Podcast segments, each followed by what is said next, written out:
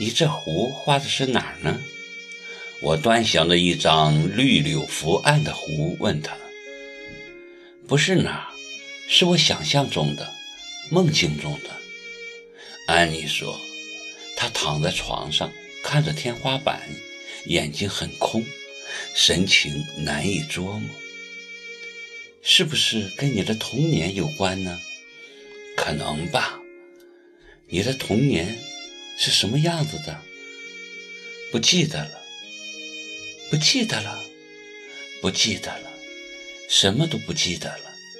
安妮坚定地说，表情茫然而伤感。吃过午饭，一场更大的暴雨如期而至，天要塌了似的，整个世界都在狂风暴雨的肆虐中摇摇欲坠。耿墨池继续午睡。我和安妮坐在靠窗的沙发上聊天安妮今天把卷发高高的竖起来，又穿了件低领毛衫，露出天鹅般优美白皙的脖子。她慵懒地斜躺在沙发上，手里夹根烟，那绝世的美丽能谋杀一切生灵的眼睛。安妮个性的乖张让我充满好感。和好奇，频频追问他在国外的生活经历和浪漫风情，他也毫不讳忌地尽量满足我。他说他的生活就像一阵风，吹到哪儿是哪儿，没有方向，没有目标。遇到好的风景，他也会停下来驻足欣赏，但绝不留根。新鲜感一过，他又飘向另一个未知的世界。我就问他：“难道你的心里没有牵挂吗？总有你想念的人或事吧？”他说：“他的心像一座坟，值得他想念和牵挂的人和事早已深埋其中。死了的东西是没有生命力的，所以。”他的心里很空，空的可以容下任何东西，也可以空的容不下任何东西。他整个人都是空的。你一直都是这样吗？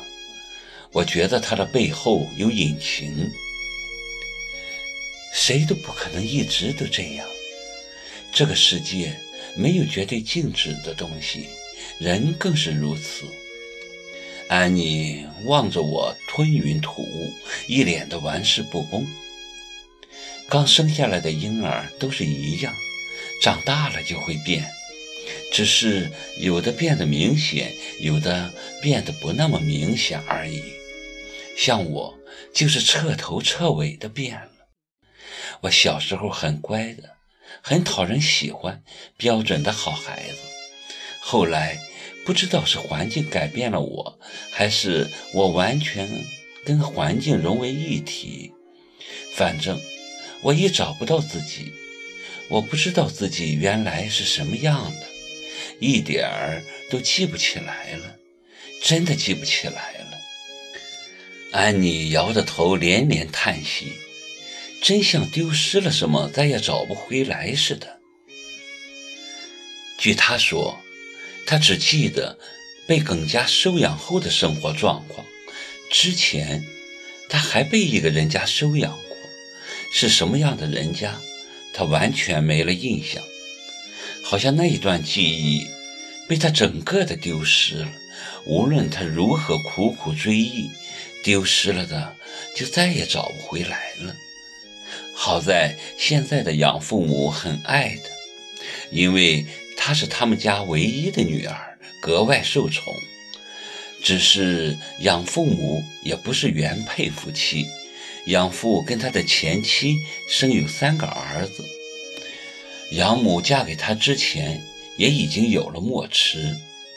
这个大家庭外表看似很和睦，实际上一点亲情概念也没有，因为大家都没有什么血缘的关系。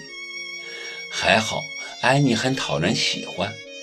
到了他们家后，一直过着公主般养尊处优的生活。但是安妮对这段生活并无太多感激，相反，她对她的三个兄长心怀仇恨。耿墨池是唯一跟他合得来的。至于为什么对那个兄长心怀仇恨，他不愿详谈。好像是在十四岁那年，跟随养父母移居新西兰后，受到那三个兄长的欺凌，而且还怀孕了。虽然只是一句话带过，但安妮说到这里，突然哭了起来，痛苦的浑身抽搐。她捂着脸，不让我看到她的样子。我坐到她身边，拥住她，试图让她平静。后来怀孕了，养父母逼问我时，我才不得不说出真相。养母当时就抱着我痛哭不止，她责怪自己疏忽了我，她是真爱我的，一直当我是亲生女儿。我的悲剧到现在都让她自责。她跟养父闹，吵着要带我回国。养父非常宠爱养母，当然舍不得放她走。为了平息养母的怒气，他就要三个儿子中的任意一个娶我为妻。当时我就站在他们面前，等着他们开恩要我。可是那三个混蛋，没有一个人愿意娶我，尤其是老二，居然还说了句话。他说。我才不娶这个低贱的女人为妻呢，太掉价了。我一辈子都忘不了那天的耻辱。无论后来养母怎样安慰我受伤的心灵，我却再也活不过来了。终于在十五岁那年离家出走，混了很多年。十九岁时，我爱上一个流浪画家，跟他学画，居然。也考入了美院。